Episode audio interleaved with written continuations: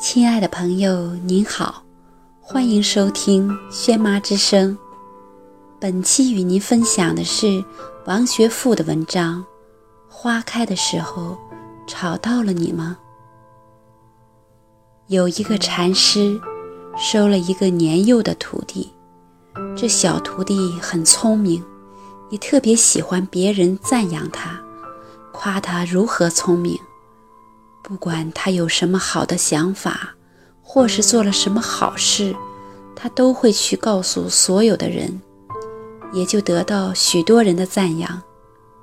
有一天，师傅送他一盆含苞待放的荷花，对他说：“今天晚上，你仔细观察这盆里的荷花，看它们是怎样开放的。”小和尚很高兴。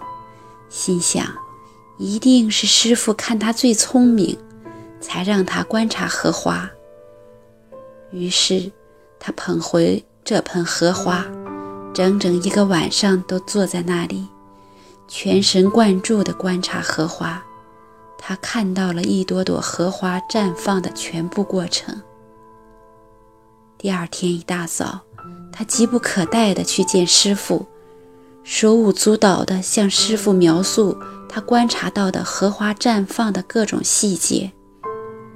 师傅听完，问他：“花开的时候吵到了你吗？”小和尚听了，寂然无语，若有所悟。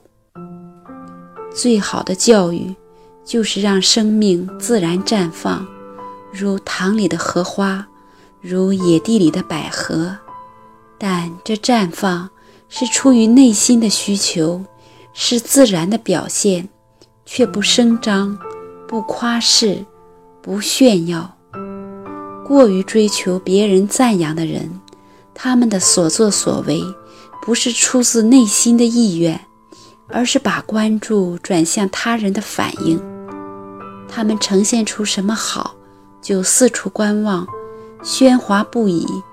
为了引人注目，得人赞赏，如果没有受到关注，没有得到赞赏，就觉得没劲，就不想开花了。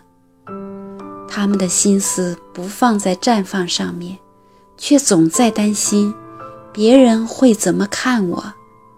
这样一来，他们就慢慢失掉天然的动机和力量。有许多人。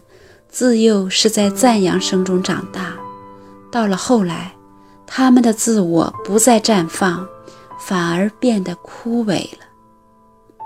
因此，对于生命成长来说，最重要的是内在品质，而不是外在装饰。